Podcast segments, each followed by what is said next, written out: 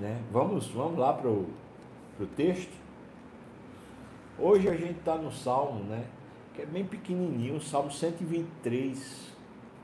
Pequenininho, mas é ele, ele traz uma figura que eu achei muito linda, né?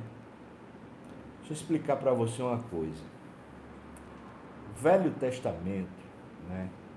Ele tem uma cultura muito rural, uma cultura da economia muito agrária, né? Claro que também tem outros tem outras funções mais burocráticas, né? Tinha os juízes, tinha os administradores, tinha a questão de gestão de recursos, essas coisas também tinha. Mas a grande maioria da população trabalhava muito mais no campo, né?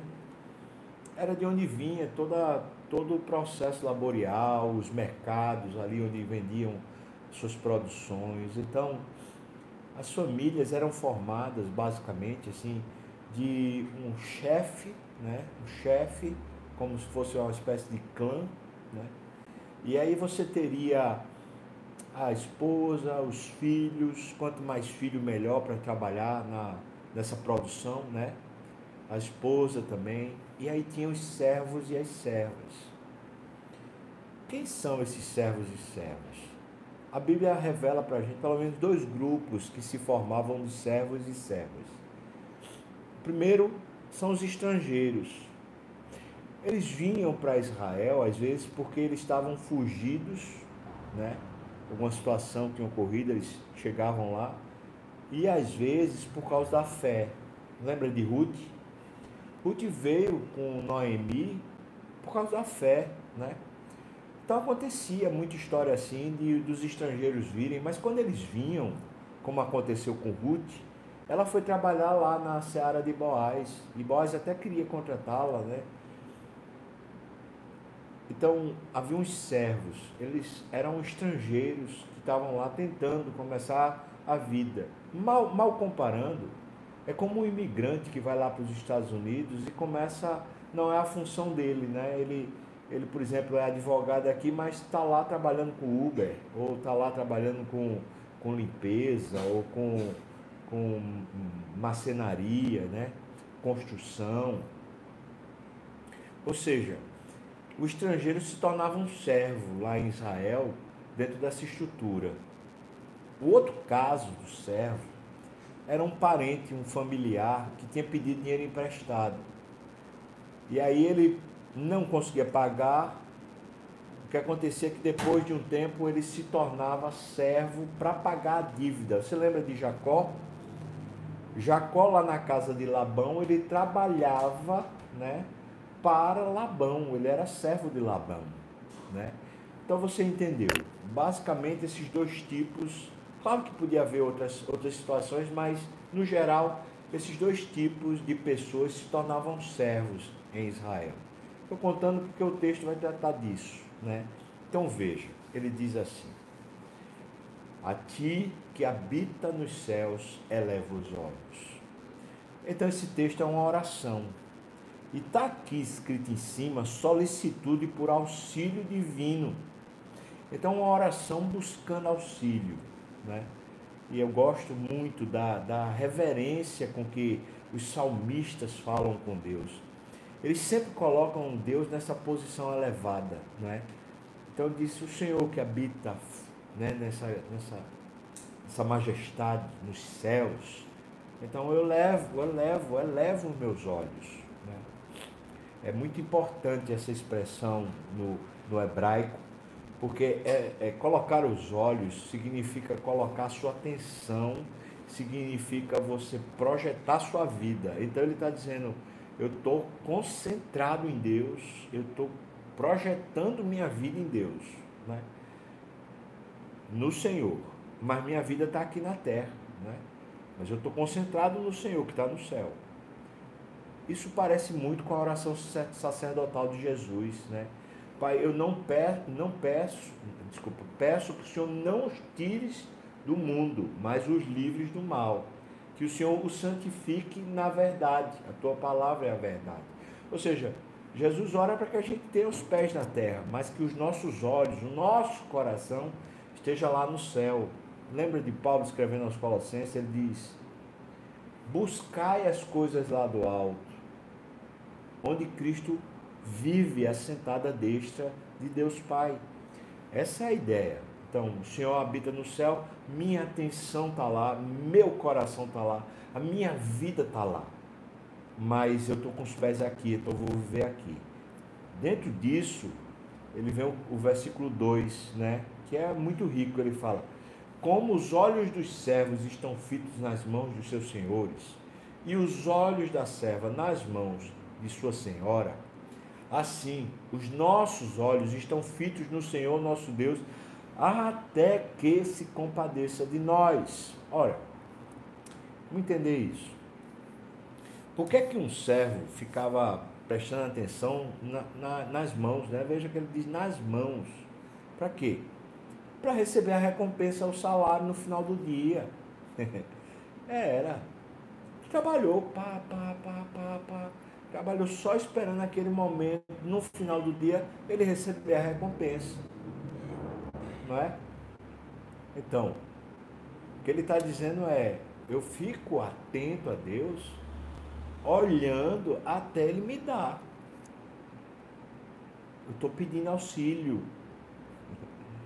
Isso corrobora muito com o que eu preguei ontem à noite. E se você não viu, ah, você perdeu.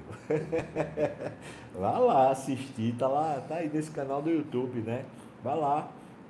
Ou seja, a nossa oração pode ser insistente, pode ser com constância, pode ser com perseverança, quando a gente está com os olhos, o coração lá em Deus. Veja o que a palavra diz: agrada-te do Senhor e Ele satisfará os desejos do teu coração. Fique firme, fique firme, ore. E aquilo que para você é precioso, você ama, né? Eu fico pensando aqui, por exemplo, né? Alguns irmãos que, que pegaram suas economias e, e fizeram um negócio, um comércio, uma coisa. E estão lá dando sangue, suor e lágrimas, servindo a Deus lá naquele, naquele empreendimento. Aí chega essa crise, né? E, e a pessoa contrai dívidas e aquela, aquele aperto, aquilo é tão precioso para ela. Aquele lugar do ofício, do trabalho, deve estar permeado por oração. Senhor, traz os recursos, Senhor, traz os clientes, Senhor, traga provisão. Não é, irmãos. É, aí veja, até que Deus se compadeça. Esse é o Deus de misericórdia, cheio de compaixão, né? É, é, esperando no Senhor, irmãos. Nós trabalhamos, é claro que trabalhamos. Nós nos esforçamos, nós nos dedicamos com os olhos fitos no Senhor, nas mãos do Senhor, porque Ele vai derramar sobre nós. Preste atenção, porque Deus é cheio de compaixão. Ele vai derramar sobre nós. Deixa eu pensar aqui outra situação. Um casamento quando você estava indo para o altar, aquele pensamento era assim: ah, é, é, é, o meu projeto de vida, é o meu sonho, eu quero, eu quero estar com essa mulher, eu quero estar com esse homem aqui o resto da minha vida, eu quero constituir família, eu quero que seja um laço de amor, um vínculo de perfeição. E aí começam as crises, não é? Situações mudam, vem um filho, vem uma filha, vem, vem uma crise econômica e, e, começa a haver distância entre os cônjuges, começa a haver desarmonia, já não falam mais a mesma língua, já começa a ter briga, mas você ama, você ama aquela mulher, você ama aquele homem. Então bota os olhos no Senhor, o casamento, bota lá no altar e diz, Deus, até que até que, Senhor, traz de volta unidade, traz de volta a reconciliação. Senhor, reconstrói esse casamento até que se compadeça de nós, não é? Um filho, a gente vai criando um filho, com zelo, com gosto, vai, vai dando o que a gente pode de melhor para o filho. Aí de repente se desvia, começa a viver uma vida contrária a Deus, a palavra. uma vida às vezes que nos envergonha. O que é que a gente faz? Olhos fitos no Senhor, nas mãos do Senhor, até que se compadeça de nós. Amém, irmão? Versículo 3 ele diz: a compaixão de Deus, né? Tem misericórdia de nós, Senhor, tem misericórdia, pois estamos sobremodo fartos de desprezo. É, irmãos, é isso. Alguém já disse, né, que o que faz o, o sapo pular é a necessidade, né? É isso. Muitas vezes o que vai nos conduzir à oração de verdade, essa oração genuína, é o aperto. É isso que ele fala aqui, o farto, né? Farto de desprezo. Agora ele vai usar essa expressão de uma maneira aperfeiçoada. Versículo 4 diz: A nossa alma está saturada de escárnio. É a mesma coisa que ele está falando, farto de desprezo. Escárnio é vergonha, né? É humilhação. Então é tipo isso, eu estou cheio, eu não aguento mais. Sabe essa expressão? Estou cansado, não aguento, não aguento. Sabe essa expressão? É isso que nos leva a orar. E a oração é que a válvula de escape vai debaixo, aquela pressão maldita, está quase gerando um ataque cardíaco. Aí a gente, na oração, lança tudo, né? Refaz a alma.